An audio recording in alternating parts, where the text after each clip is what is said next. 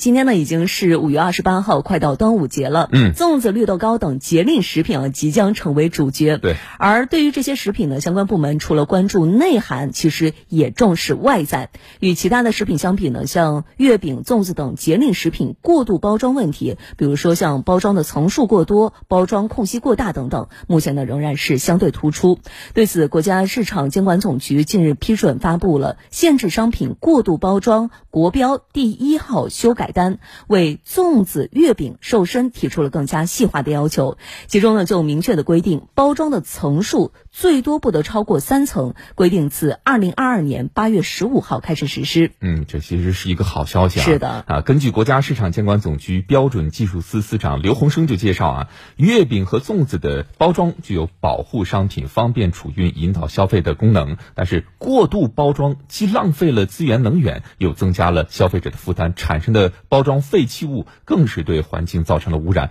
所以说需要加以规范和引导。像去年修订发布的 GB 二三三五零杠二零二一标准就规定了食品和化妆品的包装空隙率啊、包装的层数、包装的成本等方面的技术要求。其实它不单单是像粽子啊，它也涵盖了像糕点啊、酒类啊、茶叶、饮料、保健食品等等三十一类的食品。除了减少包装的层数之外呢，修改单的具体内容还包括降低包装的成本。对于销售价格在一百元以上的月饼和粽子，将包装成本占销售价格的比例从百分之二十调整为百分之十五。对于销售价格在一百元以下的月饼和粽子，包装的成本占比保持百百分之二十不变。其中呢，包装成本一般指的是食品企业与包装企业签订的包装采购价格，销售价格呢一般是指的食品企业与销售。企业签订的合同销售价格，同时呢，也要求包装的材料不得使用贵金属和红木材料，同时呢，严格混装要求，规定月饼不应与其他的产品混装，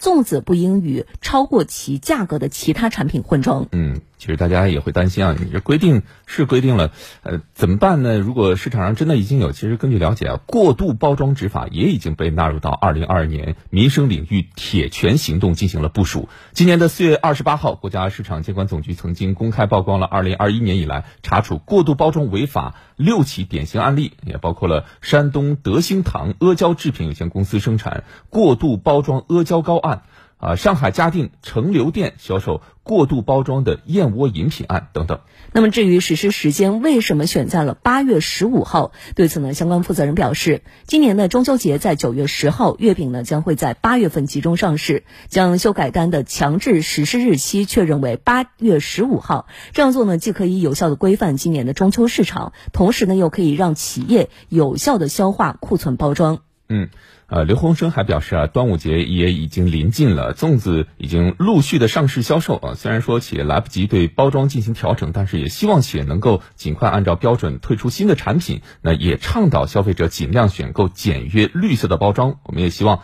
能够让简单的传统节日回归传统，回归简单。